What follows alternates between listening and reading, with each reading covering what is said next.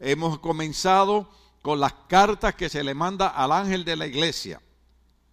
Habíamos dicho algo que a veces suena un poquito imprudente o a veces suena un poquito molestoso, pero toda directiva de toda iglesia, sea bautista, pentecostal, episcopal, la denominación que sea, tiene que entender que la directiva de cada iglesia está para apoyar, ¿qué palabra usé? Apoyar la visión del pastor, no crearle problemas ni atrasar el crecimiento de la iglesia. Porque en Apocalipsis vemos que las cartas se le envían a la a los ángeles de las siete iglesias. ¿Y quiénes son los ángeles de las siete iglesias? Son los pastores. La carta no se le envía a la directiva, no se le envía a los diáconos, no se le envía a los hieres, se le manda al pastor.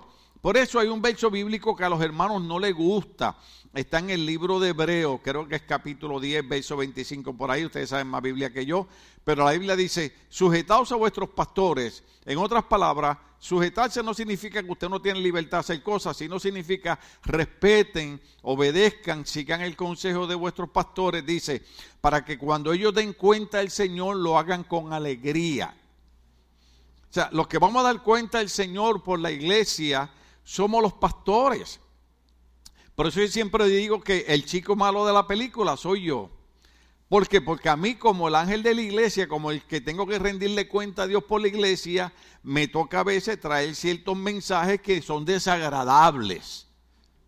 Hay mensajes que no nos gustan. Hay mensajes que cuando yo los estudio, los analizo y los bosquejo, digo, Señor, yo no quiero predicar eso.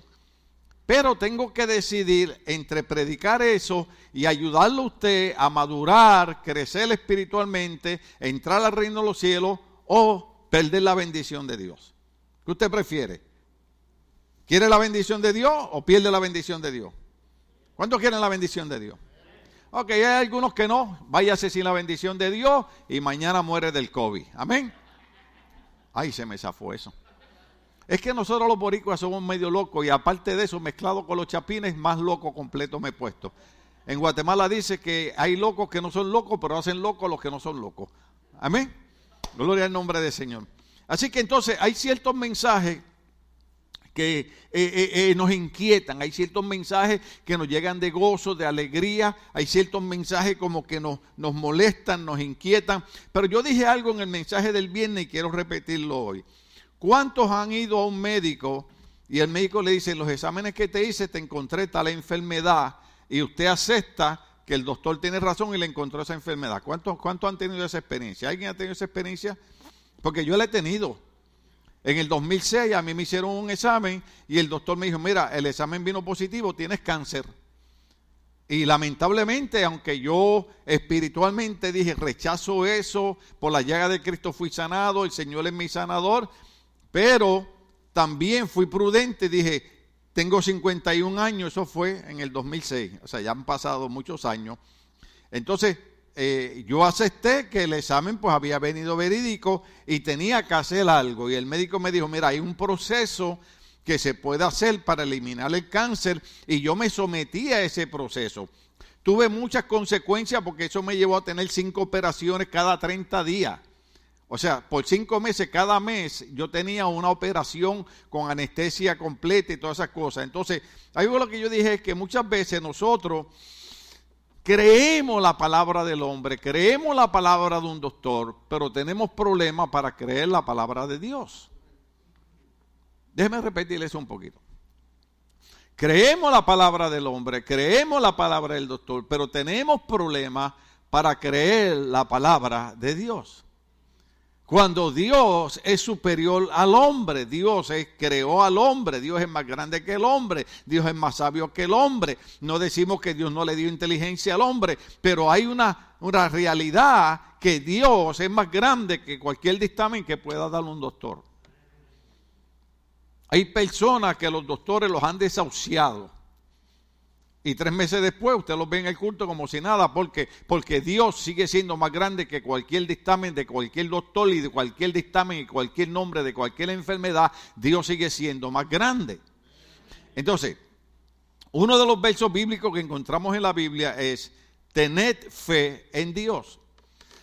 Y fe, usted lo ha visto eh, en Hebreos 11, que es es por la fe, la convicción de lo que se espera, la convicción de lo que no se ve. O sea, eh, eh, fe es creer que Dios va a hacer algo aunque no lo veamos. ¿Cuánto estamos al día aquí ahí?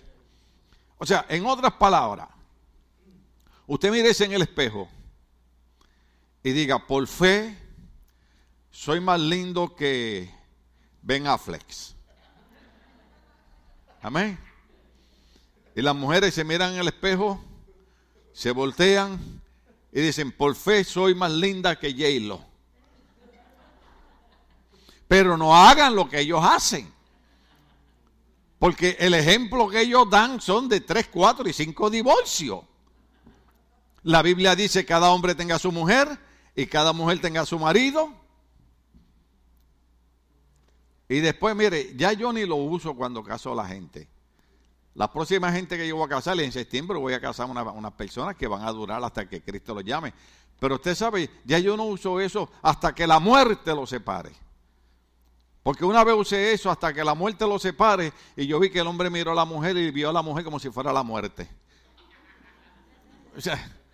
Por eso es mejor eh, prometes delante de Dios y prometes delante de estos testigos. Pero el problema es que yo le venía diciendo a la pastora ahora en el camino, que la sociedad actual ha perdido el respeto a Dios, ha perdido el respeto a la iglesia, ha perdido el respeto a los pastores, ha perdido el respeto a los padres, que es bíblico, es profético. El apóstol Pablo dice, llegarán días cuando los hijos no respetarán a los padres.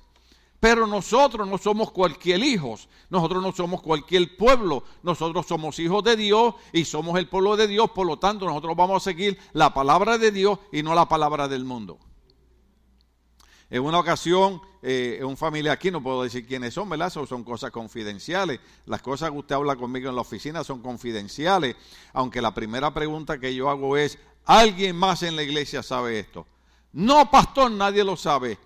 Y esa pregunta se le hice a una hermana una vez que tenía un problema en su hogar y, al siguiente domingo había más de 25 hermanos en la iglesia que sabían el problema. Yo la llamé a la oficina otra vez, y le dije, ven acá, yo te hice una pregunta. Bueno, pastor, se lo había dicho a la hermana fulana y la hermana fulana se lo dijo a la hermana fulana. Mire, hermano, ¿cuántos son hispanos aquí? ¿Cuántos se criaron en el barrio? ¿Ah? En mi, trabajo en Puerto Rico había un hombre que era tan y tan chismoso que cuando usted quería que alguien supiera algo, usted iba y le decía, te voy a contar algo, pero no se lo digas a nadie. Y él decía, sellado mis labios. En cuestión de 15 minutos toda la planta lo sabía. Entonces, eh, eh, eh, muchas de las cosas que ocurren eh, en nuestras vidas, eh, eh, muchas situaciones que son confidenciales, que son, que son privadas, que no, no, no deben de correr, pero mucha gente ya no sigue los consejos que vienen en la palabra del Señor. ¿Cuántos estamos aquí todavía? Entonces, yo me siento contento, me siento feliz, me siento alegre porque lo veo aquí. Ahora, si eso soy yo que soy humano, ¿cómo se sentirá Dios? Dios se siente contento porque una de las cosas que enseña la Biblia, buenos predicadores lo han enseñado aquí, Dios siempre ha pedido las primicias de su pueblo. ¿Sabe lo que son las primicias? ¿A qué le suenan las primicias? A lo primero. Dios siempre ha pedido lo primero de nuestras vidas. Entonces, empatando lo que estaba diciendo ahorita con lo que viene ahora, no crea que yo estoy, estoy loco, loco está usted, gloria al nombre del Señor, aleluya. Eh, simple y sencillamente, muchas veces nosotros ponemos a Dios como plato de segunda mesa. Ay, qué desagradable suena eso. ¿Sabe qué significa eso? Que muchas veces tenemos tiempo para muchas cosas y a Dios lo dejamos segundo, o tercero o cuarto. Cuando lo primero debe de dársele a Dios. La Biblia dice, busca el reino de Dios y su justicia primero y todas las demás cosas serán añadidas. O sea, si usted está aquí hoy y usted no está muerto por el COVID, ¿no cree usted que debe darle la primera alabanza y la primera atención al Dios creador de los cielos y la tierra que le ha extendido la vida? Usted sabe que yo todos los días le doy gracias al Señor. En enero 6, mi regalo de Reyes, nosotros celebramos Reyes en enero 6 en Puerto Rico, eh, eh, el año pasado, fue que me agarró el COVID. Y yo me puse a orar, pero aquello iba empeorando y empeorando y aquello era una tos diaria que no me dejaba dormir, hermano. Aquello era dolor en el cuerpo, que era una cosa horrible. La doctora me dijo, mira, por precaución, ve, ve, ve al hospital. Fui al hospital, hermano Llegamos como a las 2 de la tarde. ¿Usted sabe qué hora que me vinieron a atender? A las 10 de la noche. Y eso fue en el estacionamiento. ¿Cuánto estamos aquí todavía? Después cuando voy para allá, me tocó un doctor muy amable y me dice, mira, tú estás, eh, eh", me dijo así, ¿verdad? Que yo no hablo bien inglés, pero me dijo, you are in the borderline. You can decide, you can go home, but maybe you have to come back. Entonces, yo no hablo inglés porque yo no soy gringo, pero yo entendí que él me dijo, estás ahí en la línea, te puedes ir para tu casa, pero lo más seguro es que tienes que regresar. Y yo así medio, medio oído, porque cuando te da el COVID, tú como que no sabes si estás aquí o estás en martes. ¿Cuánto sabes lo que estoy hablando? Y le digo, doctor, porque a mí cuando me dio el COVID, me dio de ese sistema, a cada persona le da diferente Ahí me dio el sistema que te quedabas dormido y no te dabas cuenta. Entonces, el doctor me estaba hablando y yo me quedé dormido. Y en una despierto y lo veo ahí sonriendo, se vio que me quedé dormido. Entonces le digo, doctor, ¿cuál es su recomendación? Me dice, yo me quedaría, le dije, más nada con el testigo, aquí me quedo. Me quedé allí, hermano, la doctora fue para allá, yo vi ese corre y corre, para aquí, para acá, mi esposa no pudo entrar y yo dije, ay Dios mío, ¿usted ha tenido que estar solo alguna vez en el hospital? No hay cosa más mala que esa. Porque hay enfermeras buenas, gloria a Dios por las enfermeras, gloria a Dios por los doctores. Yo hasta firmé una petición ahora para que le subieran el sueldo a las enfermeras y a los doctores. Alabado sea el Señor porque hicieron un trabajo extraordinario. Dios bendiga el trabajo de todas estas enfermeras y todo. Pero, pero, pero hay algunas enfermeras que parece que todos los días tienen problemas con el marido y se las desquitan con los enfermos. ¿Cuánto es lo que hablando? No estoy exagerando. Pero hay algunas enfermeras que son maravillosas. Esas son solteras.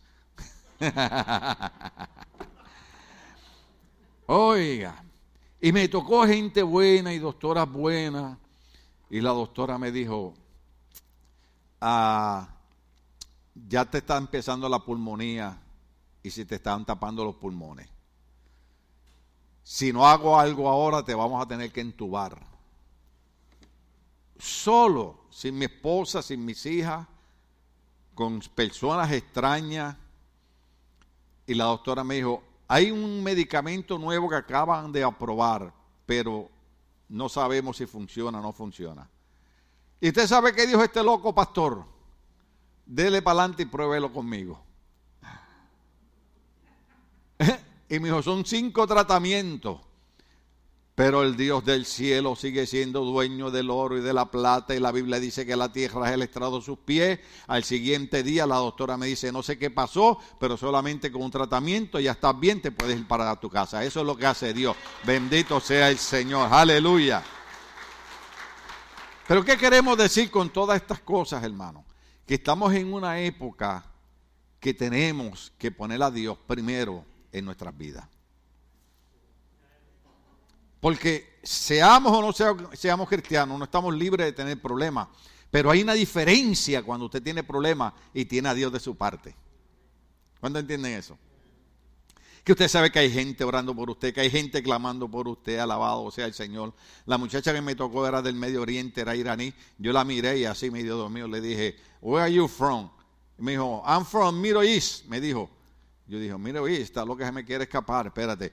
Le digo, Middle East, from where? Me dice, oh, soy de Irán. Le digo, and what's your name? Y se me quedó mirando con él. Dice, este es un paciente de esos locos molestosos que quiere saber de dónde soy, cuál es mi nombre. Y ella entendió el mensaje. Ella dijo, cualquier cosa que pase, yo voy a decir tu nombre. Oh, no, cuando usted vaya al hospital, usted haga todas las investigaciones que hay que hacer. A nosotros los hispanos nos enseñaron, todo lo que quiere el doctor, eso se hace. No, los tiempos cambiaron. El doctor tiene que entender número uno, que no nos está dando ningún tratamiento gratis. Segundo, tiene que tratarlo con dignidad porque ese es el juramento que él hizo. Y tercero, usted tiene que ponerse las pilas, como decimos acá. ¿Ah? Y dejarle saber a la persona que cualquier cosa que pase. Claro, salí más bonito del hospital y todas esas cosas. Aproveché, le dije, estíreme aquí, estíreme acá, alabado sea el Señor y sea Dios glorificado. Pero hablando todas estas cosas que son bien importantes en una predicación, en una iglesia, ¿verdad? Dando gracias a Dios de que usted le está dando las primicias al Señor en este día que usted se encuentra aquí. Hay personas que nos ven por las redes sociales que por, por X razón pues no pueden estar aquí. Eh, hay algunos que están de aniversario de boda, disfruten ahí, pero traigamos un pedacito de pastel de ese, alabado sea el Señor, porque todo el mundo celebra y ay, ahora la excusa es el pastor está dieta, el pastor está dieta. Ustedes son listos. Yo me he dado cuenta. Una hermana aquí fue sabia y dijo, como el pastor está a dieta, voy a hacer un pastel con azúcar para los hermanos y para él se lo voy a hacer con monk fruit. Eso es lo que yo como. Fruta de monje, fíjese, hasta cristianos en eso. Así se llama el azúcar que yo uso. Porque eso sí, café sin endulzarlo yo no lo tomo. ¿Cuántos toman café puya? ¿Usted sabe lo que es café puya? Café puya es café sin azúcar. Una vez cuando yo trabajaba aquí en la International Artificial, el supervisor que era puertorriqueño, eh, eh, se puso medio fresco y yo lo dejé tranquilo y él tomaba café negro todos los días. Y un día me dijo, José, tráeme un café. Y yo dije, entre ese no es mi trabajo. Y fui, le preparé su café negro. Y cuando se lo tomó, vi que se puso colorado, se le salieron las lágrimas, porque en vez de echarle azúcar le eché sal. Después le pedí perdón a Dios. Así que usted cuídese conmigo. Porque yo tengo mis jatos de debilidad también. Así que cuando me pida café, observe que le estoy echando. Porque la sal y el azúcar se parecen. Aunque hay algunos de ustedes que están más salados que la sal. Señor, que prenda el diablo. Estamos bendecidos. Diga conmigo, estoy bendecido. Bien. Entonces, hablando todas esas cosas tan importantes, nos habíamos quedado en esa carta que se le había escrito al ángel de la iglesia de la Odisea, que dijimos, ¿verdad? Que el que va a dar cuenta al Señor es el ángel de la iglesia. Y que nos vemos obligados, permítanme repetir esto, a veces a predicar mensajes que son bien lindos, bien elegantes, y a veces mensajes que nos agrian la vida, pero es preferible tomarse. ¿Cuántos de ustedes alguna vez lograron tomar un líquido blanco que tenía un hombre cargando un pescado de salmón en la espalda? ¿Se acuerdan? Ah. Y mi mamá me decía, abre la boca. Pero en aquellos tiempos tu mamá te lo decía una sola vez. ¿Cuántos se acuerdan de eso? ¿Cuántos viejitos hay aquí? Ahora la mamá le dice, abre la boca. Eso es en puertorriqueño. Abre la boca. En centroamericano es, abre la boca. Y la madre se cansa y dice, ay, que se muera nosotros era abre la boca y a la primera habría que abrir la boca y bajar aquel aceite de bacalao a la garganta. ¿Cuántos se acuerdan de eso? Era lo único que existía. Y mi mamá trabajaba en un hospitalito y cada vez que usted iba al hospitalito iban como 100 personas enfermas por, en la época de la gripe en, nuestros países, como ahora en Centroamérica que está la época de la lluvia, la gente se enferma. En la época de la gripe a todo el mundo le daban un potecito con un líquido rojo. Todo el mundo a la misma medicina. Y toda infección era penicilina, más nada. Ahora es amoxicilina, es cipro, 40 mil antibióticos. Antes era penicilina para todo el mundo. Y hoy yo le voy a dar penicilina, alabado sea el Señor. Entonces nos habíamos quedado en el punto de que la Odisea, eh, a pesar de que hubieron iglesias que Dios le dio tantos elogios y tantas eh, eh, palabras de méritos lindas, eh, trata con, con, una iglesia, valga la redundancia, llamada la Odisea, que tenía un problema. Era una iglesia próspera, era un lugar donde habían universidades de medicina, era un lugar donde habían descubierto un medicamento para la vista, para los ojos, gloria al nombre del Señor. Y entonces Hubo una vez un terremoto tan y tan grande que ni siquiera necesitó ayuda de Roma para levantarse. Tenía finanzas para levantarse propiamente. Era una iglesia próspera, bendecida. Y cuando nos quedamos en el último mensaje dijimos que uno de los problemas por la que la iglesia de la Odisea se había entibiado, porque ese es el punto clave de esa iglesia. Acuérdese que el mensaje de esa iglesia es la iglesia que hacía a Dios vomitar. Eh, qué feo son esa palabra.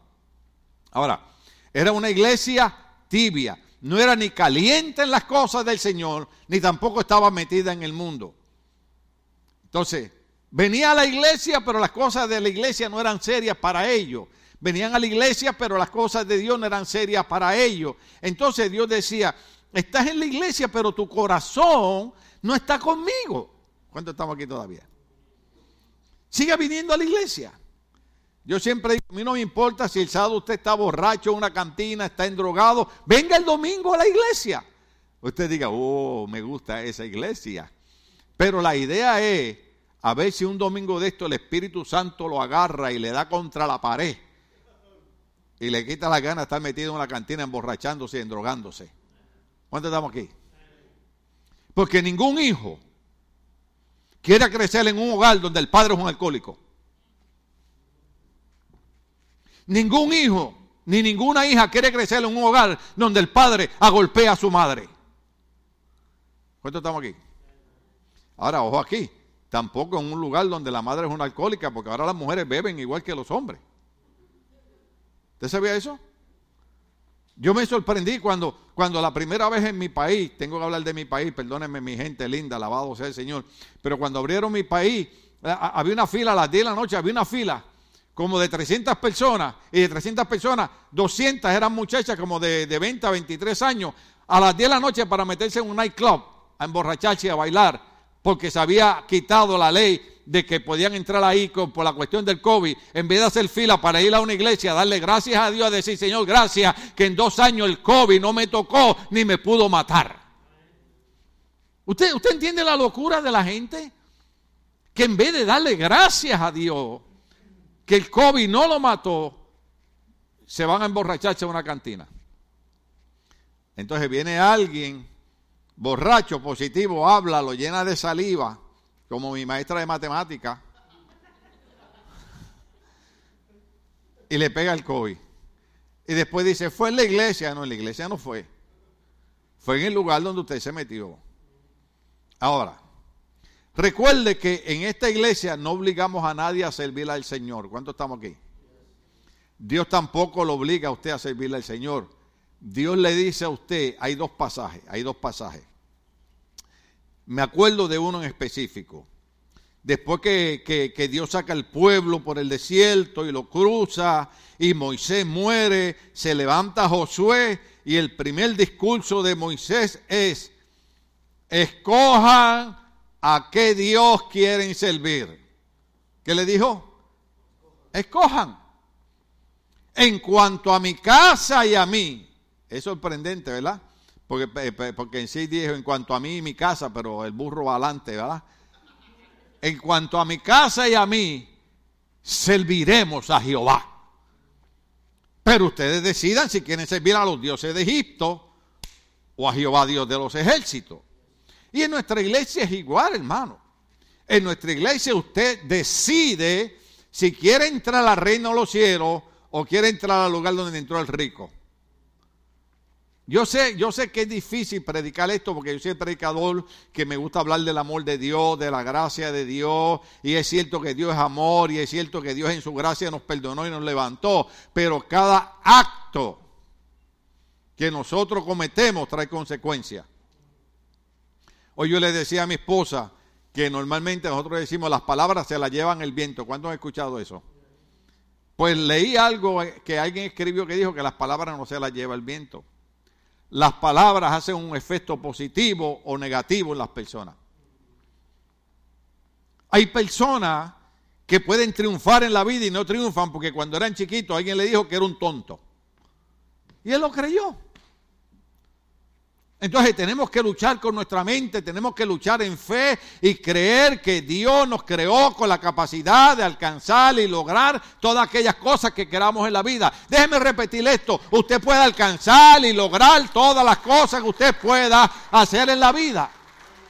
Si no, Juan cuando escribió no diría, amado, yo deseo que tú tengas salud y que prospere en todas las cosas, así como prospera tu alma. Dios quiere que prosperemos espiritualmente. Nuestra primera prosperidad debe ser espiritualmente, relación con Dios, venir a la casa del Señor, leer la, palabra del Señor. Saque un ratito y el día que usted no pueda venir al culto, diga, déjeme verlo en YouTube para estar al día de qué es lo que están predicando. Porque hay veces que por X razón, yo no estoy juzgando, digo, por, por X razón, tal vez usted no puede venir a la iglesia, entonces vengo yo un domingo y estoy predicando algo, y usted dijo, eh, no me gustó lo que dijo el pastor, porque usted no escuchó los cuatro mensajes anteriores. Si hubiera escuchado los cuatro mensajes anteriores, sabría que yo estoy en la secuencia de esos mensajes. ¿Cuántos estamos aquí? Y nosotros somos. Eh, ¿Se acuerda cuando yo no era cristiano que le digo que siempre mi canción favorita era una de una. Bueno, todavía está viva esta cantante, se llamaba Lucecita. Y ella cantaba una canción que decía: Soy de una raza pura, pura rebelde. Porque yo era un joven rebelde. Yo veo a los jóvenes de aquí en la iglesia y digo, Señor, gracias. Hay hermanos adultos que a veces me han criticado. Ah, que este joven. Tranquilo, déjelo, está creciendo en la iglesia, está madurando en la iglesia, está viniendo a los estudios, déjelo que crezca. Pero claro, los jóvenes tienen que ser sabios, porque yo era un joven rebelde, pero si yo no hubiera venido a Cristo a los 23 años, yo hubiera estado muerto. ¿Dónde está aquí? Porque el único del grupo que está vivo soy yo, porque entregué mi vida a los 18 años a Cristo. ¿Cuántos estamos aquí? Usted sabe lo que yo ir a mi país y preguntar por un amigo mío que estudió conmigo, que se crió conmigo y me diga murió de una sobredosis de heroína. Usted sabe lo que es escuchar que a Edwin lo mataron en la cárcel, que el otro murió de sida, y que yo estoy vivo porque un día a los 18 años Dios arregló las neuronas de mi cerebro y me dijo, tengo para ti vida y vida en abundancia, porque Cristo dijo, yo he venido para que tengan vida y vida en abundancia. Dios quiere que tengamos abundancia, Dios quiere que prosperemos, Dios quiere que triunfemos, Dios quiere que alcancemos metas poderosas.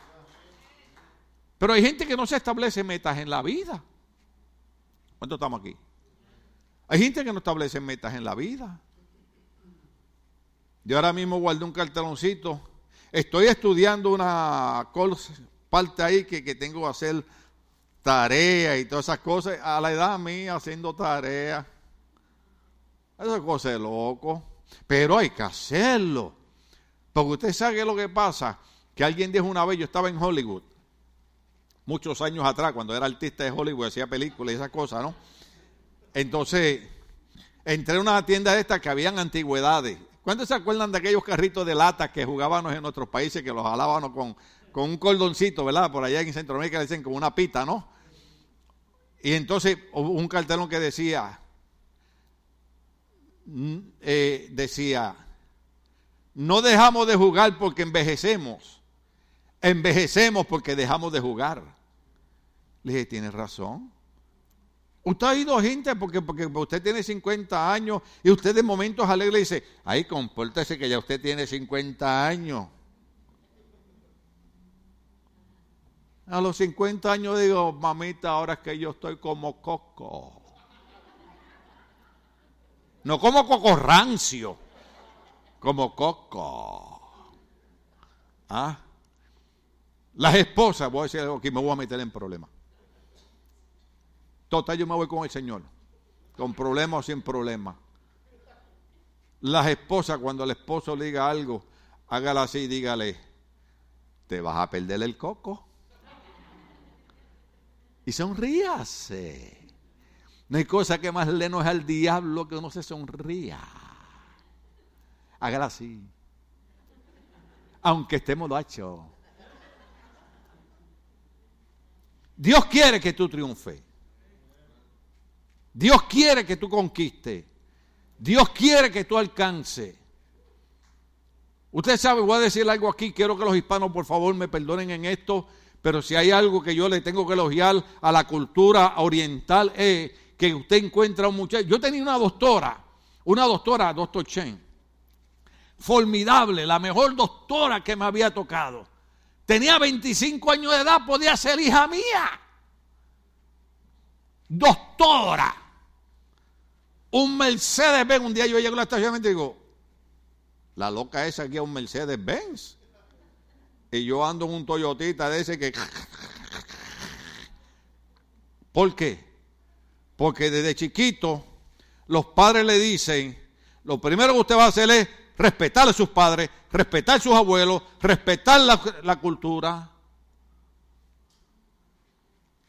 A nosotros yo recuerdo que lo primero que nos decían, como a los 10 o 12 años, nos llevaban a una cantina y la primera cerveza se la toma con nosotros para que aprenda a ser un hombre. ¿Un hombre qué? Irresponsable.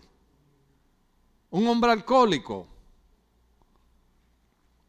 Yo no sé, yo, mire, yo mujer, hermano, cuidado lo que pensaron. Yo mujer, yo no quiero un alcohólico al lado mío. Nosotros nunca promovemos que nadie se divorcie ni, ni esas cosas. Nosotros tratamos de ayudar eh, los matrimonios que luchen y peleen para aquí y para acá. Hay gente que hace lo que da la gana, hay gente que no sigue la obediencia de Dios. Dios quiere triunfo para los matrimonios, pero los matrimonios no quieren obedecer a Dios. Pero, pero mire, ¿usted cree que yo voy a vivir con un hombre que está todos los días bebiendo? ¿Borracho? Como el nene aquel que un día empezó a buscar debajo del litro de ron los zapatos, porque un día escuchó a la maestra que le dijo, los zapatos de ese nene están en el fondo de la botella de ron del papá, y el nene ignorantemente buscando los zapatitos ahí, eh, eh, el nene no entendió lo que quiso decir la maestra. La gente dice, ay, yo no me meto en la iglesia porque tengo que dejar de beber. No, bebe todo lo que tú quieras, pero si borracho tienes un accidente y quedas paralítico el resto de tu vida, no le eches la culpa a Dios. ¿Estamos aquí todavía? Sigo con la Odisea. Entonces, la Odisea, como era próspera, tenía riqueza, dijo, yo no necesito a Dios. ¿Cuántas veces nosotros hemos dicho lo mismo? Es, mi trabajo, si yo no trabajo, el dinero no me lo da Dios. Déjame decirte algo, déjame decirte algo. Si Dios no te da oxígeno para esos pulmones, no hay trabajo que tú puedas hacer. ¿Cuánto estamos aquí? Si Dios no te da fuerza, no hay trabajo que tú puedas hacer. La Biblia dice que toda buena dádiva viene del Padre Celestial. Si hoy en día tenemos trabajo, es más, ¿cuántos tienen carro? ¿Cuántos tienen carro? Ahí me da pena cuando yo voy a Centroamérica, hermano y veo gente caminando leguas, porque ni bicicleta tienen. Venimos a este país, Dios nos da un carro nuevo y se nos olvida que tenemos esa bendición porque nos la dio Dios. Y no queremos ir a, no queremos usar el carro para ir a la iglesia. Pero podemos usar el carro para ir a cualquier sitio menos a la iglesia. Y se nos olvida de dónde nos sacó Dios. ¿Ah? Allá andábamos descalzos. ¿Cuántos caminaron descalzos alguna vez? Yo caminé descalzo, hasta, hasta los vidrios se salían del medio, porque ya yo tenía callo en los pies. Bendito sea Cristo. ¿Ah? Mis primeros tenis eran unas copias de Converse. Sí, 50 centavos costaron. Los primeros Converse 1125 tuve que trabajar tres meses haciendo mandado para poder juntar los 1125 y después se me rompió la goma del frente y los cosí porque me tenían que durar. Hoy voy así al cross y digo, ¿qué zapato me pongo hoy para el culto? ¿Sabes lo que significa eso? Que Dios me ha bendecido y Dios te ha bendecido. Todo lo que tú tienes y lo que yo tengo es porque Dios nos ha bendecido. Pero la Odisea dijo, yo no necesito a Dios, yo estoy próspera, yo tengo dinero y se le olvidó que toda la bendición de prosperidad se la había dado Dios. Hermano, Dios es quien nos pone en gracia, Dios es quien hace que nos suban de puestos en el trabajo, Dios es quien abre las puertas para el trabajo, Dios es quien hace que nos aumenten el sueldo. Hay montones de cosas. Es más, mire, Dios usa hasta el diablo para bendecirnos a nosotros. ¿Usted sabía eso? El año pasado estaban haciendo protesta. Queremos 15 dólares de sueldo mínimo. 15 dólares de sueldo mínimo. Y los hermanos acá tranquilitos. ¿Y sabe qué pasó? El gobierno probó que el sueldo mínimo para el año que viene tiene que ser 15 dólares, aunque ya en Lombi yo creo que ya lo probaron. Si el diablo tiene que usar, al, eh, eh, eh, si el diablo tiene que ser usado por Dios para bendecirte, Dios lo va a hacer. O sea, todo lo que nosotros tenemos se lo debemos al Señor. Entonces, la Odisea decía, es que todo lo que yo tengo es por mi prosperidad. Y el Señor le dijo, ese es el problema. Ese es el problema. Que cuando no tenía, ibas a la iglesia. Cuando no tenías, clamabas a mí. Cuando no tenías, leía la Biblia. Cuando no tenías, le hablaba a la gente de Cristo. Pero ahora como tienes, no tienes tiempo para mí. Entonces Dios le dijo, tu prosperidad financiera te ha entibiado. ¿Qué usted cree que es lo que ha pasado con Estados Unidos? Una nación que Dios prosperó de una manera tan gigantesca. ¿Qué usted cree que ha pasado con Estados Unidos? Lea el libro como un viento recio. ¿Cuál libro dije? Con un viento recio de Mel Tari. No dije Mel Gibson, dije Mel Tari.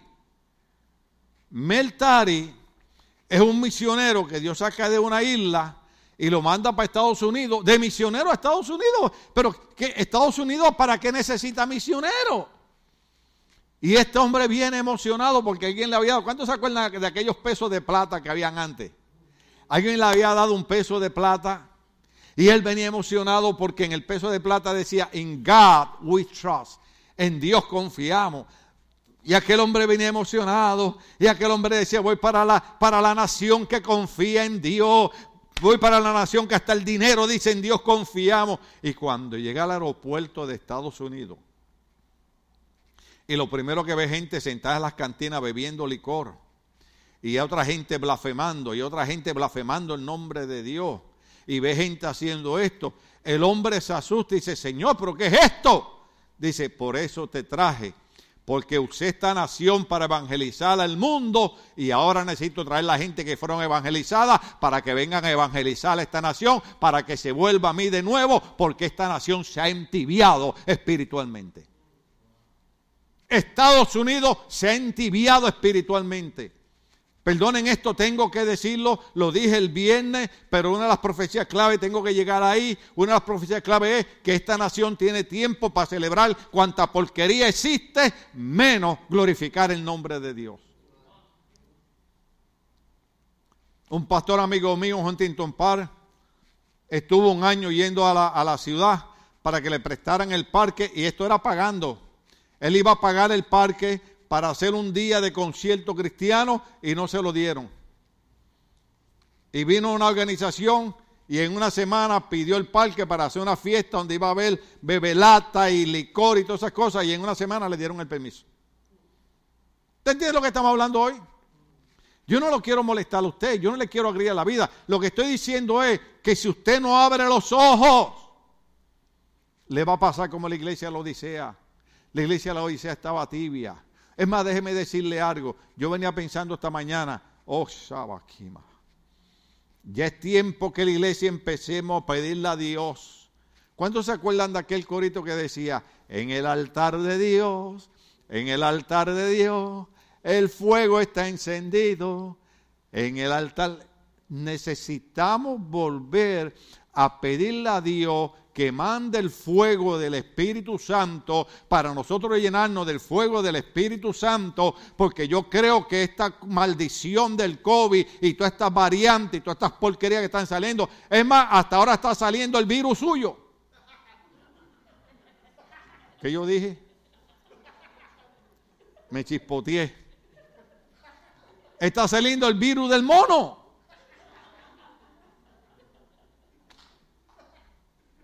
¿Sí sabe lo que significa eso? Que si la iglesia deja de estar tibia y la iglesia empieza a doblar rodillas y la iglesia empieza a clamar y la iglesia empieza a unirse y la iglesia empieza a orar a Dios y comenzamos a pelear y comenzamos a decirle al diablo, diablo, junto con el COVID, junto con el virus del mono, junto con la Omicron, junto con toda esa variante, en el nombre de Jesús, nosotros venimos contra ti porque la palabra dice, Lucas 10, 19, aquí os doy poder contra toda fuerza maligna y nada dañará. Cuando la iglesia deja de estar tibia y la iglesia se mete en el fuego de Dios, comienza a echar hacia atrás las fuerzas del enemigo.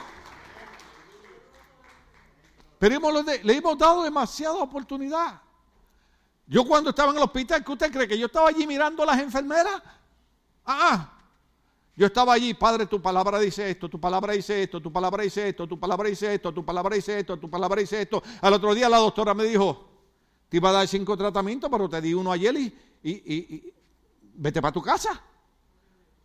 Eso fue la primera semana de, de enero de este año. Mire dónde estoy. ¿Sabe por qué yo estoy aquí? Porque yo estaba diciendo, la palabra dice, la palabra dice, la palabra dice, la palabra dice, y la iglesia ya tiene que dejar de estar tibia porque somos más idólatras de Mickey Mouse que de Cristo. Mire, hay gente que se sabe todos los nombres de todos los jugadores de fútbol soccer. Pregúntale los nombres de los doce apóstoles. ¿Ah?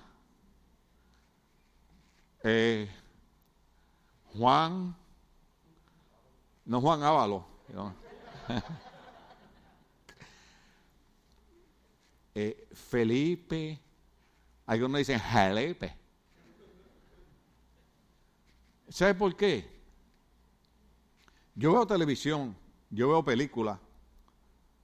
Ayer estaba viendo una película de Libertad Lamar que le quitan un hijo. Ya, a mí me gustan esas películas viejas que hacen llorar a uno, usted sabe. Yo, yo a veces mi casa me quitaron el hijo. Ah. Por algunos de ustedes lo que les gusta es estar viendo películas de demonios. ¿Ah? Yo no le tengo miedo a los demonios. Lo único que yo no le voy a reír las gracias al diablo. Sale una película de terror, de diablo, de demonio, y ahí ven todos los jóvenes para el cine a ver las películas, a decirle al diablo, aquí está, y qué bueno, ay, mira, eran esos demonios. No, no, no, no. Jesucristo dijo, he aquí os doy poder y autoridad. Y Jesucristo dijo, y estas señales seguirán a los que creen. En mi nombre echarán fuera demonios. Dios no nos llamó a reírle la gracia al diablo. Dios nos llamó a decir, en el nombre de Jesús, yo ordeno ese demonio que ata esa vida, que se vaya y lo suelte y lo deje libre en el nombre de Jesús. Por eso la iglesia tiene que volver a buscar el fuego del Espíritu Santo. La gente dice, ay, esos para los pentecostales. La Biblia nunca dice, ni nunca ha dicho que el Espíritu Santo es para los pentecostales. El Espíritu Santo es para los creyentes, es para los creyentes. Usted puede ser pentecostal, bautista, episcopal, luterano, pero es para los creyentes. La gente que cree, Dios lo llena del Espíritu Santo. Oh, aleluya. Yo recuerdo una vez, yo estaba durmiendo y yo siento a alguien parado al lado mío. Y yo no sé si usted ha estado durmiendo y ha sentido a alguien parado al lado suyo y usted lo siente y usted no quiere abrir los ojos. yo, sentía a alguien ahí al lado mío.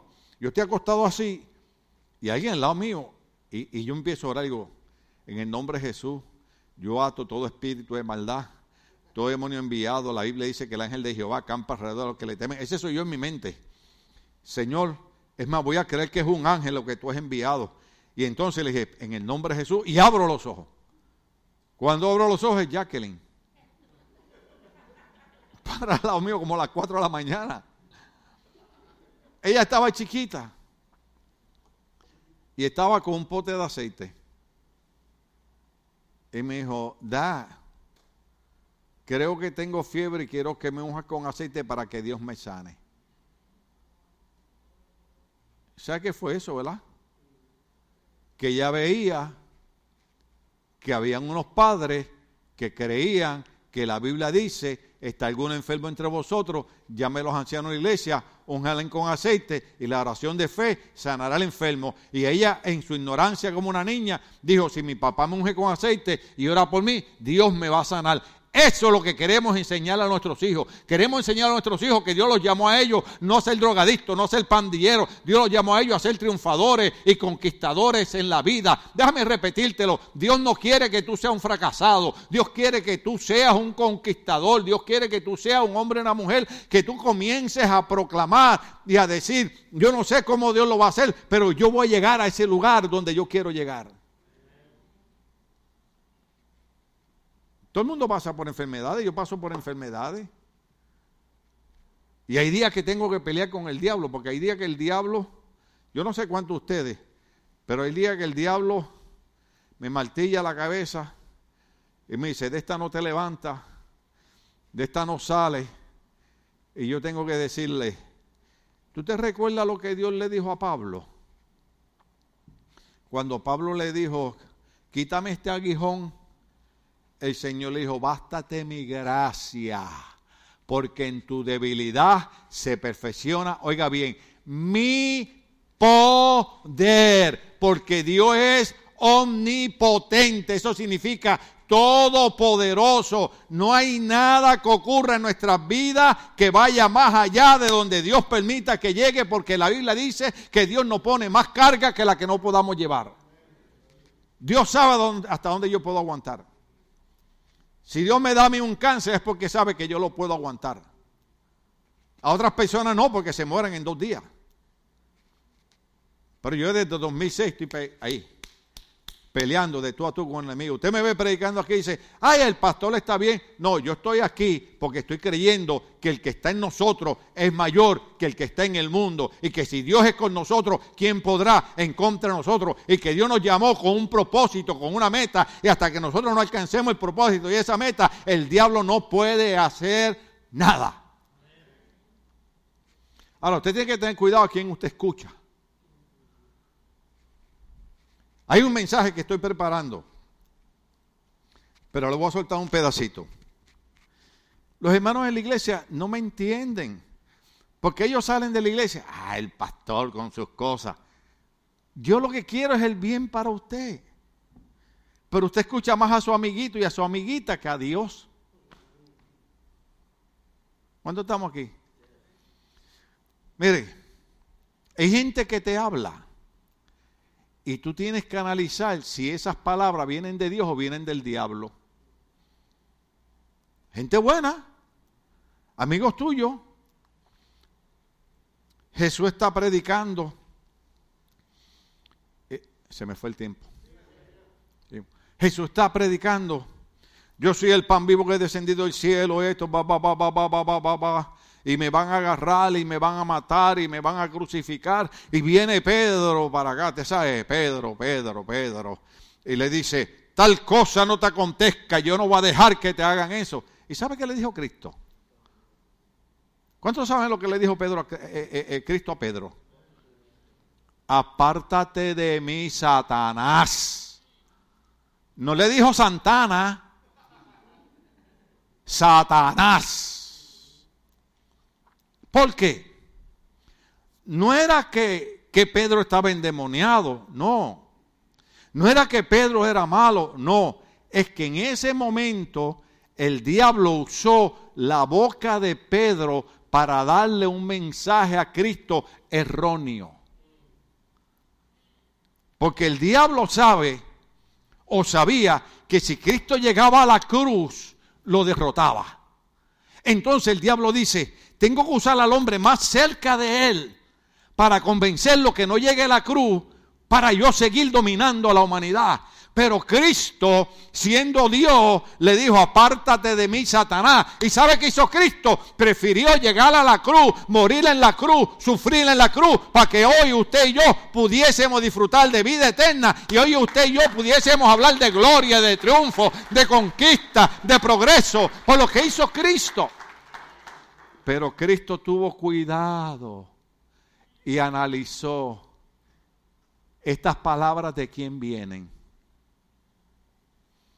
Hay veces el pastor está toda la semana orando, toda la semana leyendo libros, toda la semana clamando, Señor, ¿qué le predico el domingo a la iglesia? ¿Qué le predico el domingo a la iglesia? Dame palabra. Esa gente trabaja, esa gente te ama, esa gente están ahí. Yo necesito un pan fresco para ellos. Oiga. Y yo vengo y le traigo una palabra de Dios y la gente sale de aquí como si yo no hubiera predicado. Entonces viene el amiguito que ya no quiere venir a la iglesia y en menos de 30 segundos ya se lo llevó de la iglesia. Yo tengo que tener cuidado. Yo sé que usted se va a enojar conmigo, pero inclusive hasta cuando usted me habla yo tengo que decir esas palabras de dónde vienen. Si esas palabras no van de acuerdo con la Biblia, no vienen de parte de Dios. Cada vez que tu amiguito en la iglesia, porque ese es el problema que tenemos todos los pastores en la iglesia, porque siempre tenemos a alguien en la iglesia que siempre está en desacuerdo con el pastor, no le gusta la iglesia, no le gusta la palabra, pero sigue viniendo a la iglesia porque quiere seguir envenenando las mentes de las otras gente.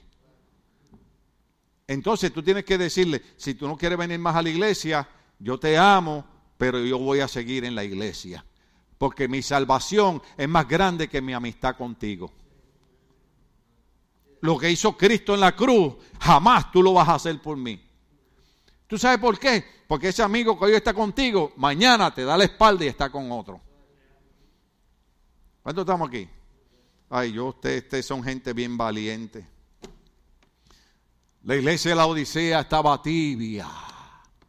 Y el Señor me dice, me haces vomitarte, me das náusea. Porque siendo una iglesia que te he prosperado, que te he bendecido. ¿ah? Déjeme decirle algo aquí. Aquí hay un montón de gente, aquí, aquí, que desde que entraron a esta iglesia, Dios los empezó a bendecir y a prosperar. Y hoy están cansados de la iglesia. En vez de cada día estar diciendo, voy a levantar mis manos, voy a alabar a Dios, voy a dar gracias a Dios. Hay veces que hay que mirar para atrás. Y la Biblia lo enseña. Y recordar qué es lo que Dios ha hecho por nosotros. ¿Ah? Yo molesto a los jóvenes los jóvenes se enojan conmigo. Está bien, yo también fui un joven. Pero me decirle, los jóvenes que están aquí, ninguno de ustedes sufrió lo que sufrimos nosotros. La mayoría de ustedes están graduados de la universidad. ¿Sí o no? ¿Por qué? Porque sus papás se rompieron la espalda trabajando dos trabajos y haciendo un montón de cosas para que usted no tuviera que sufrir lo que ellos sufrieron cruzaron la frontera, hablan un inglés que podemos echar competencia entre ellos y yo. ¿Ah? Y los hijos se ríen de los padres. Déjame decirte, joven, hoy tú hablas un perfecto inglés y posiblemente hablas inglés y español por el sacrificio que hicieron tus padres de cruzar la frontera, dejar su finca, dejar su familia, dejar su país y venir a un país extraño donde, donde no nos quieren. para que ustedes fueran bendecidos. Pues ¿sabe quién es ese? Ese es Dios. Tu papá cruzó para acá, tu mamá cruzó para acá y les dio trabajo para que tú fueras bendecido. No te olvides nunca de tus padres. No te olvides de la iglesia que te bendijo. Ten cuidado quién es el que te habla. Yo he tenido gente aquí que entraron aquí, Dios los bendijo, y después lo que hicieron fue comerle el coco a cuatro o cinco personas, dañarle la mente y sacarlos de la iglesia. Hoy, ¿dónde están? Me han llamado y han venido hasta aquí a decir, pastor, que queremos pedir perdón porque escuchamos a la persona equivocada. Y yo le digo, no me tienes que pedir perdón porque yo, el que se va, yo no tengo tiempo para estar con rencores con la gente, hermano. ¿Sabes cuántas cosas lindas hay en la Biblia? ¿Usted sabe cuánta gente buena yo tengo aquí? No, hermano. Las puertas están abiertas para que usted entre, para que usted salga, están abiertas para que usted regrese. Pero casi siempre el que se va siempre tiene la razón solamente de su lado. ¿Cuánto estamos aquí? Por eso cuando, cuando Cristo oye a Pedro le dice, apártate de mí, Satanás. Pedro, no estás hablando de parte de Dios, estás hablando de parte del diablo. Dios quiere la bendición para ti. Pero hemos prosperado como la Odisea y nos hemos entibiado. Queremos La iglesia, yo le decía a mi esposa algo que esto va a ser arrogante. Ay, me quedan tres minutos. Yo le decía a mi esposa, oiga esta arrogancia, pero con humildad la voy a decir. Un arrogante humilde. Esta es la mejor iglesia del mundo. Dice, ay, pastor, ahora sí que se chispoteó de verdad. ¿De verdad que usted todavía está fumando marihuana o no? No, hermano, yo dejé eso en el 73. Es más, es más que Cindy me estaba untando una crema para la espalda, para el dolor, y me estaba cayendo bien. Y yo por las noches decía, untame la crema esa. Hasta que de momento, un día yo agarro la crema y dice, yo no sé, ustedes ayúdenme aquí. C, B, ¿cuál es la otra letra? Y yo miro y digo, Cindy Baby, ven acá, este, esto es lo que yo pienso que es. Me dice, sí, pero eso es el líquido que le sacan de aquí, de allá, de para acá. Yo le dije, mira, yo no estoy en contra que la gente la use, la crema, la crema. Chacho, aquel dijo, ¡Uh! ¡Uh! no, no, no, no, la crema. Yo no estoy en contra de eso. Porque sé que es el líquido ese, el CBD ese o algo así. Que aquí en la esquina abrieron una iglesia. Yo voy a hacerla ahí en el cuartito ese, voy a abrir un negocito de esos ahí. ¿Ah? Y todos los hermanos van a venir y en la alabanza van a estar, aleluya, gloria a Dios santo. El Cindy ahora me dice, ¿te unto la crema? Le digo, no. Pero eso no... Y me trata de convencer. Pues eso no tiene que ver, que eso es el líquido. Y es cierto, ella tiene razón. Usted la puede usar. Lo que pasa es que de donde yo vengo, yo no quiero saber de eso. Yo cogí una sobredosis una vez que casi me mata, a los 17 años y medio, casi me mata. Yo no quiero saber de eso. Mi hermano mayor es igual, que también muere casi de una sobredosis. Aunque yo tengo gran parte de la familia que todos son profesionales y educados, tengo una sobrina que es psicóloga de niños, eh, eh, eh, tengo otros que son negociantes, yo tengo una familia maravillosa, pero lamentablemente a nosotros nos tocó estar en el lado, ¿verdad? Como nos ha tocado a muchos de nosotros. Pero gracias a Dios, gracias a Jesucristo, que cuando el diablo tenía planeado destruirme, Cristo apareció en escena y dijo, Tim Mejía, tengo para ti todavía muchas cosas que tú no tienes ni idea. Y han pasado casi 48 años y hoy estoy predicando en una iglesia maravillosa, una iglesia linda, una iglesia buena. Y ahorita cuando dije que esta era la mejor iglesia, ¿sabe a qué me refería? A que esta es una iglesia bien balanceada, bien equilibrada. Esto no es una iglesia extremista en ningún lugar. Nosotros creemos que usted puede ir a la playa, creemos que puede ponerse pantalones cortos, sandalias. Bueno, algunos no se pongan sandalias porque las uñas esas parecen machete, ¿verdad? Pero. Eh, eh, eh, usted sabe. Usted tiene que orar por mí, hermano. ¿Entiende? Usted puede ir a ver a los Dodgers. Si va a los Yankees, mejor. Gloria a Dios. ¿Entiende? Te felicito, ganaron los amarillos. Me metes en problema con José porque yo tengo una camisa de los chivas. ¿Y qué hago ahora? Pero usted puede disfrutarlo. Tampoco somos extremistas religiosos, pero creemos que debemos buscar a Dios. La Biblia dice que Dios busca adoradores que le adoren en espíritu y en verdad. No podemos ser una iglesia tibia.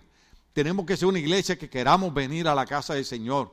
Que cuando la gente nos invite para allá, le digamos, vamos primero a la iglesia. Y después del culto vamos para allá. Hay gente que por cualquier cosa cancelan el culto. Ay, pastor, ya me cae gordo.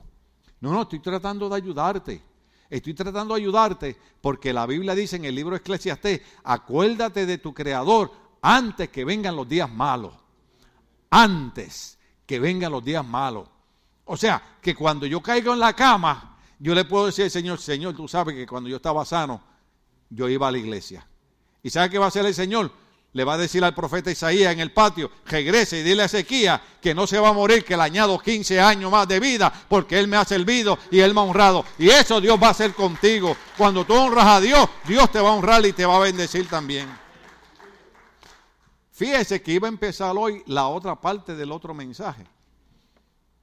el, otro, el otro mensaje que lo tengo aquí es, eh, ya me arrancaron la página, está en la iglesia, roban.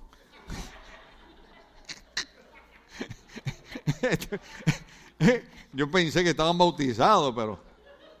Ah, el otro mensaje, aquí está, me lo regresaron. Ni cuenta me di cuando subieron, me lo pusieron aquí. Adorando a Dios como nunca hemos experimentado. Ese es el otro mensaje. Pensé que hoy lo iba a poder empezar, pero no podemos porque nos quedamos en la Odisea. Dios bendijo a la Odisea. Dios le dijo, estás entibiado por tu prosperidad financiera. Pero dice, ¿qué causó? ¿Me dan un minuto? ¿Qué causó que la Odisea se volviera tibia? En el caso de ellos fue su dinero. ¿Sí? Se lo acabo de decir casi una hora. Como amonesta 1 Timoteo 6.10. ¿Qué dice 1 Timoteo 6.10? El amor al dinero es la causa de todos los males. El dinero no es malo, el dinero no es malo, lo que es malo es el amor al dinero, porque el amor al dinero es la raíz de todas clases de males. Por codiciarlos, algunos se han desviado de la fe y se han causado mucho. Eso es lo que nosotros no queremos, que tú caigas en sin sabores. Aunque te enojes conmigo, yo tengo que seguir luchando para que tú triunfe y tú tengas éxito en la vida. Pero tienes que oír la verdad del Evangelio. Esto fue lo que le hizo daño a la Odisea. Dice, para los que le gustaban vestirse a la última moda, en el antiguo mundo estar desnudo públicamente era algo vergonzoso, según Naúm 3.5. ¿Se acuerda que lo dijimos? ¿Cuál era el remedio para la Odisea? Se encuentra en Apocalipsis 3.18. ¿Lo leemos rápido? Apocalipsis 3.18. El remedio para la Odisea. Note las tres cosas que menciona. Por eso te aconsejo, número uno, que de mí compres, ¿qué? oro refinado. Ese es el remedio. Jesucristo le dice, compra oro refinado de mí. Luego dice, refinado por el fuego para que te hagas rico. Compra oro refinado de mí, pasado por el fuego para que te hagas rico. Cristo ofrece un tesoro espiritual que dice Gálatas 5, 22 al 23. Gálatas 5, 22, 23, que dice, rapidito por ahí, en cambio, esto, es lo que ofrece Cristo, este es el remedio para la Odisea. Este es el tesoro que el Señor nos ofrece. Déjeme decirle, ayer estaba leyendo un hombre que se sacó más de 60 millones de dólares en la lotería. Lo que pasa es que él no supo administrarlo, porque si nos lo hubiéramos sacado nosotros, ya subiéramos, ¿qué íbamos a hacer? Hoy en día está en la miseria. ¿Por qué? Porque tenía prosperidad humana, pero no tenía prosperidad espiritual. Y Cristo dice, en cambio el fruto del Espíritu es amor. Es amor. No me diga que no te gusta el amor. Déjeme decirle, ¿a quién le gusta que lo maltraten? Hay algunos que otros masoquistas que existen en el mundo. Pues yo no creo que a nadie le guste que lo traten mal. Pues lo primero que Dios hace, dice, yo te voy a dar un tesoro espiritual, el primer tesoro es amor. Déjame decirte, Dios nos ama. ¿Y cuántas veces le hemos fallado a Dios? ¿Ha dejado Dios de amarnos? Ese es el primer fruto espiritual. Compra de mí oro refinado, oro pasado por el fuego. No importa cuántas luchas y batallas tú tengas en la vida, Dios nunca deja de amarnos. Hay gente que le ha fallado a Dios suciamente y Dios lo sigue amando. ¿Y sabe lo que le dice Dios? El mismo remedio de la Odisea compra oro refinado pasado por el fuego de mí y te voy a cubrir con el amor. Fruto espiritual, alegría. Aleluya. Ah, yo los vi a ustedes ahorita riéndose. Ah, ¿les dije o no les dije que está la mejor iglesia? ¿Sabe lo que es eso? Compra oro refinado pasado por el fuego de mí. Usted viene a la iglesia y se goza y se alegra y se ríe. ¿Sabe qué es eso? Eso es Dios en su amor dando la alegría. Ah, a mí hay gente que a veces me ve que, que, que, que me río, que digo un chiste y me critican. Y a veces le digo a mi esposa, ayer yo estaba en el cementerio llevando eh, eh, flores a la tumba de mi hijo y limpiando la placa. Mucha gente se, pudo haber olvidado de que mi hijo murió en esta iglesia, pero a mí no se me ha olvidado. Pero ¿qué sabe qué hace Dios? Dios me dice, sigue para adelante, que te voy a cubrir con mi amor y te voy a dar la alegría. Oh, ¿sabe qué dice más? Una de las promesas del Señor para la iglesia, que aún en medio del dolor, Él nos hará danzar como los colderitos en la manada en medio del dolor, en medio de la enfermedad, en medio de la pérdida de un ser querido, Dios nos volverá a hacer danzar como colderitos en la, en la manada. Y cuando usted danza es porque usted está alegre. Y no me diga que no, porque yo lo he visto usted en las quinceañeras y en las bodas.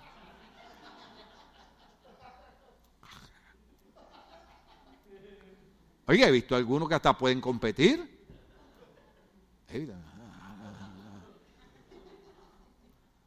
Y he visto a otros que, que parecen los viejitos de Puerto Rico cuando bailan en los boleros. Ah. Hay otros que bailan la quebradita que yo digo, si no se quiebra ese, no me quiebro yo. Ah. Pero ¿por qué la gente baila? Porque están alegres, están contentos. No, no, no, si el bailar no es pecado, lo que es pecado es estar metido en un nightclub saliendo con la mujer que no es tu esposa. ¿Cuántos estamos aquí? O viceversa. ¿Estamos aquí? Se enojan conmigo, no se preocupe, Dios me va a dar la alegría de todas maneras. Alegría, paz, paz. Qué pena que el tiempo se me ha ido. Paz ¿Cómo es posible cuando aquel rey, usted ha oído la historia, pidió que un pintor le hiciera un cuadro que simbolizara la paz y todo el mundo pintaba algo sereno, algo tranquilo. Y, el rey decía, eso no sirve, eso no sirve. De momento llegó un pintor y puso una, montaña, una piedra y, y, y una tormenta y oscuridad y el agua de la, mar brincando, chocando con la piedra y en medio de la piedra un arbolito y un pajarito acostado durmiendo en, en las ramas y dijo, ahí hay paz.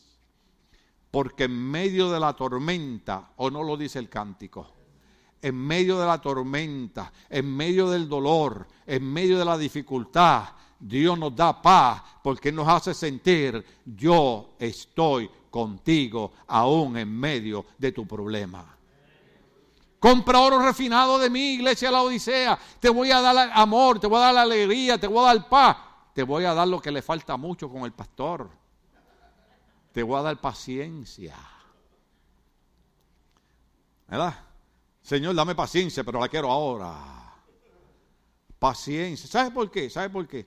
Porque muchas veces hemos cometido errores drásticos que nos han costado caro por hacer las cosas a la ligera.